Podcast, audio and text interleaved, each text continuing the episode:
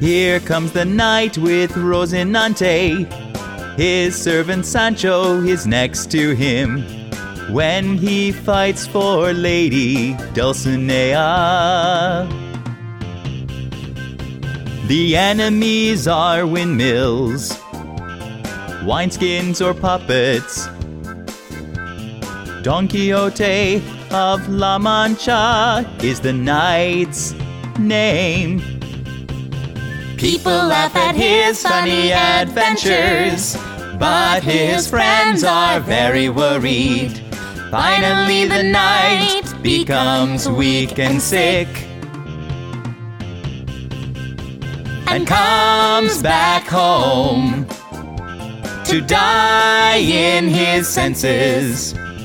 Don Quixote of La Mancha is the knight's name.